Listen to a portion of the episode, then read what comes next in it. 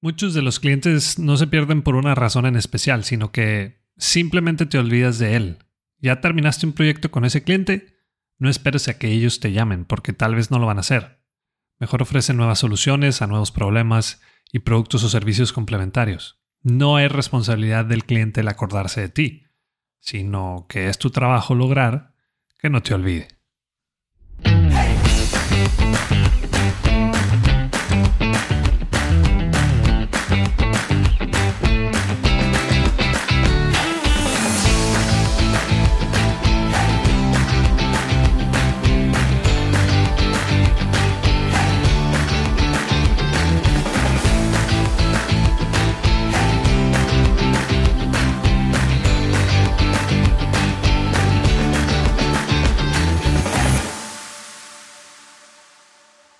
Bienvenido una vez más al podcast Bueno, Bonito y Valioso. Este es el episodio 103. Yo soy Daniel Rodríguez de la Vega, TED Speaker, conferencista internacional, fundador de Creces, host de este podcast y quiero enseñarte todo lo que sé sobre cómo encontrar tu valor en el mercado para que de una vez por todas dejes de competir en precio. Ya sabes que soy muy apasionado del servicio y la atención al cliente y el tema de este episodio es precisamente de qué acciones llevo yo para generar una lealtad con mis clientes. Porque para mí, uno de los objetivos principales de una venta es que se repita. De nada te sirve venderle a ese cliente una vez y desaparecer. Siento que vivimos en un país donde pensamos que por hacer una venta ese cliente va a regresar solo, pero la verdad es que no. El cliente de hoy es más infiel, cada vez te perdona menos y vamos viendo unos datos importantes sobre la lealtad de los clientes hoy en día.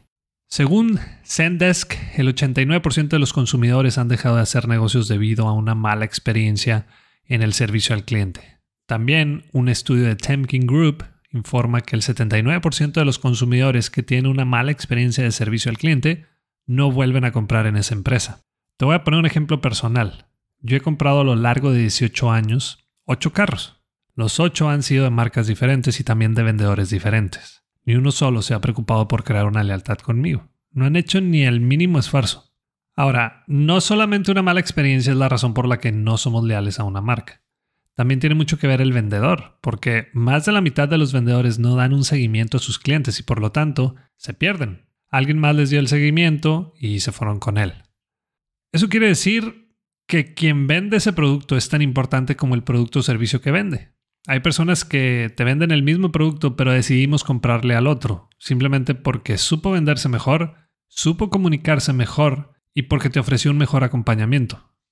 Incluso en ese tipo de productos que es difícil de que compremos más de una vez en nuestra vida, se puede crear una lealtad. Y ahí tengo un ejemplo. Tengo un amigo que ha comprado y vivido en tres diferentes casas. Un vendedor le vendió su primera casa y ahí vivió durante dos años. Después de esos dos años le dijo el vendedor que había un nuevo residencial más o menos cerca y que era una buena oportunidad de considerar cambiarse porque estaba subiendo de valor esa zona. Además, ya le tenía comprador para la casa donde estaba viviendo actualmente. Pues bueno, ese vendedor le volvió a vender a mi amigo y además se llevó la comisión por la venta del nuevo dueño. Y tres años después le comentó que construyeron un nuevo residencial, que varios de sus amigos habían comprado casa ahí, que estaba a la vuelta de la escuela donde van sus hijos y que con la venta de su casa actual podía comprarse la casa del nuevo residencial. ¿Y qué crees? Pues lo logró. Volvió a llevarse la comisión por todas esas ventas. En mi caso, a lo largo de estos más de 15 años he detectado seis detalles o seis acciones que me han ayudado a mí a crear una lealtad con mis clientes. En promedio, mis clientes duran conmigo 5 años. Claro que hay clientes con los que tengo más tiempo, pero en promedio son 5. Y bueno, hay clientes que duran esos 5 años, luego pasan un par de años y vuelven otra vez a comprar o adquirir mis servicios. La verdad es que no es casualidad, tiene su chiste y ahí te va la primera acción que yo llevo a cabo. El primer mensaje después de cerrar una venta es clave y lo mando dentro de las primeras 24 horas. He sacado mis cuentas y la permanencia de ese cliente se incrementa en un 82% cuando inmediatamente envío un mensaje, un video o un mail con un sencillo agradecimiento.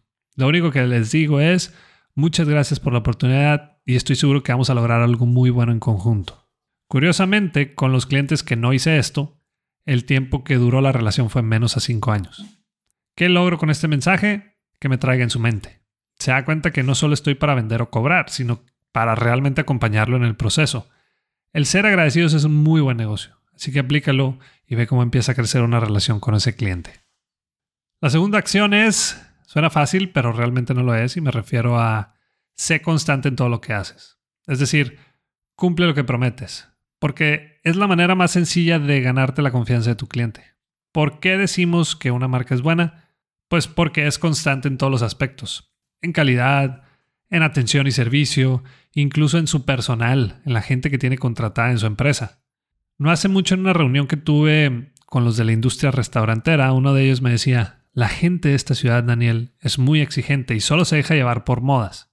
Van a tu restaurante y después ya no regresan. Ok, le dije, ¿y tú crees que el cliente o el consumidor es quien tiene la culpa?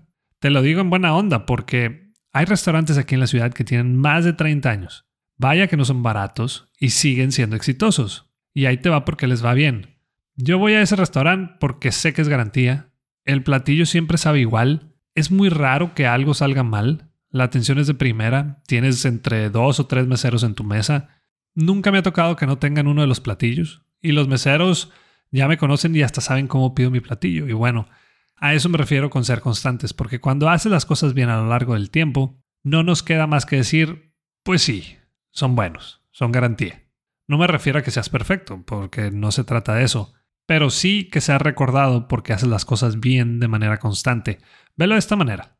Tus clientes tienen sus propios problemas y sus cosas de que preocuparse y bueno, ellos nunca deberían de preocuparse por ti. La tercera acción que hago es que mantengo informado de mi trabajo al dueño o director de la empresa. Y ahí te va a qué me refiero. Ya te he contado que mis capacitaciones son a largo plazo. Y eso lo hago porque si quiero que la capacitación le dure a la gente y que realmente haya un cambio, pues la única manera de lograrlo es entrenando de manera constante. Entonces, en este punto me refiero que cada vez que tengo una sesión de capacitación con el personal de una empresa, me reporto con el dueño o director para mantenerlo informado de lo que se vio ese día, lo que logramos con ese tema y también le envío algunas fotos o videos, solo para mantenerlo informado. Me he dado cuenta que cuando los mantengo al tanto de lo que estamos haciendo, se da cuenta esa persona de que no solo estoy capacitando a su gente, sino que también la estoy entrenando, que es muy diferente. También, entre más informado lo tenga, menos dudas y preguntas de él me llegan. Él está contento, sabe perfectamente lo que estamos haciendo y cada uno sigue con su trabajo. Cuarta acción, demuestra resultados. Si quieres que un cliente adquiera tus servicios, debes de demostrarle que lo que va a invertir en ti se va a ver reflejado en mejores ingresos para su empresa, o por lo menos que le dé paz mental en su trabajo. Ahí te va cómo resolví yo este problema. Cuando la capacitación y el entrenamiento que estoy dando con alguna empresa es de ventas, pues ahí mismo hacemos ejercicios reales de prospección, seguimiento y hasta cierres. ¿Qué logro con eso? Que vean que mi servicio sí funciona. Nosotros podemos hablar muy bien de nuestros servicios, pero no es lo mismo hablar que demostrar. Así que demuestra para que eres bueno y da resultados. Es una muy buena manera de que esa persona te vuelva a contratar. La quinta acción que llevo a cabo con mis clientes es que me muestro accesible, es decir, no caigas en ese tipo de personas que se vuelven inalcanzables o difícil de encontrar. Muestra interés en él, sé sencillo y hazle saber que estás en toda la disposición de ayudar. Hace poco hice un ejercicio con mis clientes más leales y les pregunté, ¿por qué sigues conmigo? ¿O por qué sigues trabajando conmigo? Una de las respuestas que me llamó la atención fue porque me has contestado cuando he tenido una emergencia. Y uno de ellos me recordó un caso. El dueño de esa empresa me contó que habían quedado muy mal con un cliente que ya tenía rato con ellos y les dijo que ya no les iba a comprar, que ya no los iba a contratar. Entonces mi cliente me preguntó que sí qué podía hacer al respecto porque no lo quería perder. Su mensaje me llegó casi a las 10 de la noche y le contesté con una recomendación. Habla directamente con el cliente, no pongas excusas, pide disculpas, dile que tú te vas a encargar de él personalmente y que ese error no se va a volver a repetir.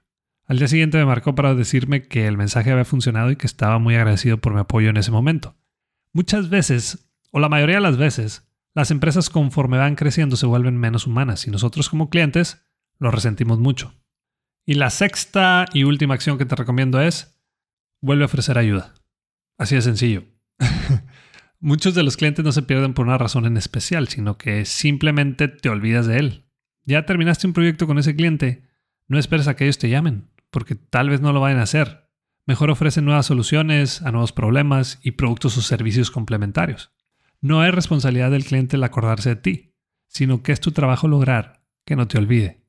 Por ejemplo, cuando termino de trabajar con un cliente, hacemos una evaluación de lo que se logró y ahí mismo salen nuevos problemas. Y te pongo un ejemplo real. Hace poco terminé de trabajar con una empresa donde vimos el tema de la venta por valor, es decir, cómo vender cuando no eres el más barato y cómo aprender a defender el producto que vendes. Terminando y ya en la evaluación final con el dueño, le pregunto por el porcentaje de clientes que son recurrentes y me dio un número muy bajo. Ahí mismo cerramos una capacitación en el tema de lealtad con los clientes, porque una cosa es vender tu producto y eso lo puede hacer cualquiera, pero luego viene lo bueno que es que ese cliente nos vuelva a comprar.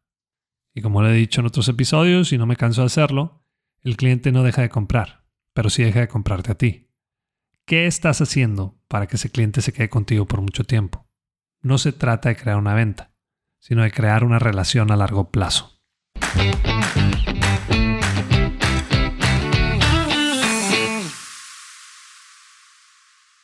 Seamos realistas. Toda información que podamos tomar en un curso, taller o conferencia, lo podemos encontrar en Internet, YouTube u otra plataforma.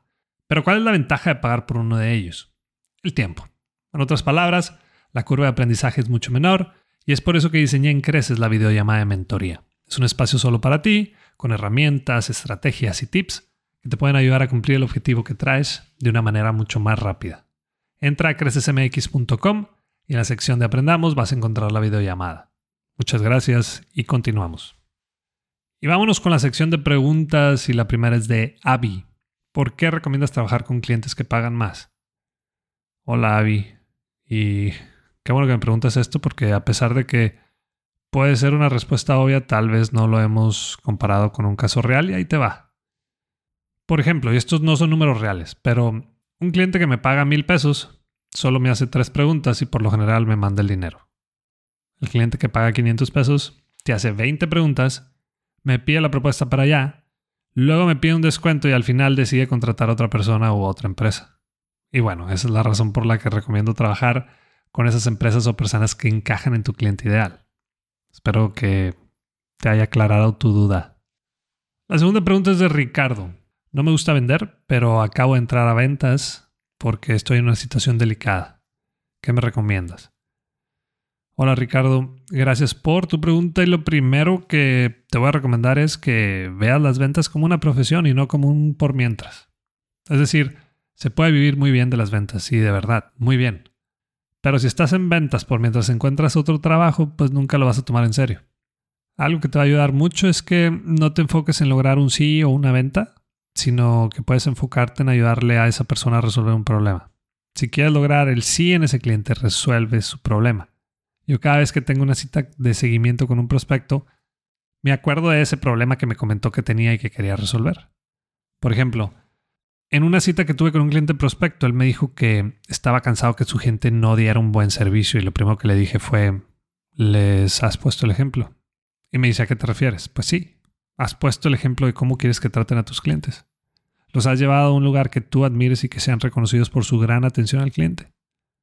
Le gustó lo que le dije y me dijo, tú sí me entiendes. Ahí se dio cuenta que yo estaba preocupado por ayudarlo a resolver su problema. Y bueno, de eso se tratan las ventas, de resolver y volver a resolver problemas. Y hasta aquí un episodio más. Si te ha gustado y servido este podcast y además quieres ayudarme a que más personas puedan cobrar un precio justo por su trabajo o servicio, que puedan vivir de lo que les apasiona y además encontrar su valor en el mercado, te pido de favor que te suscribas a este podcast, que le des clic en la campanita, que nos califiques con 5 estrellas en Spotify o que nos dejes una reseña en Apple Podcasts y que también compartas los episodios con tus conocidos y en tus redes sociales. Y la próxima vez que te digan por qué tan caro, muéstrate de acuerdo y acepta lo que vales con dignidad y seguridad. Si quieres saber qué contestar después, no dejes de escuchar. Bueno, bonito y valioso.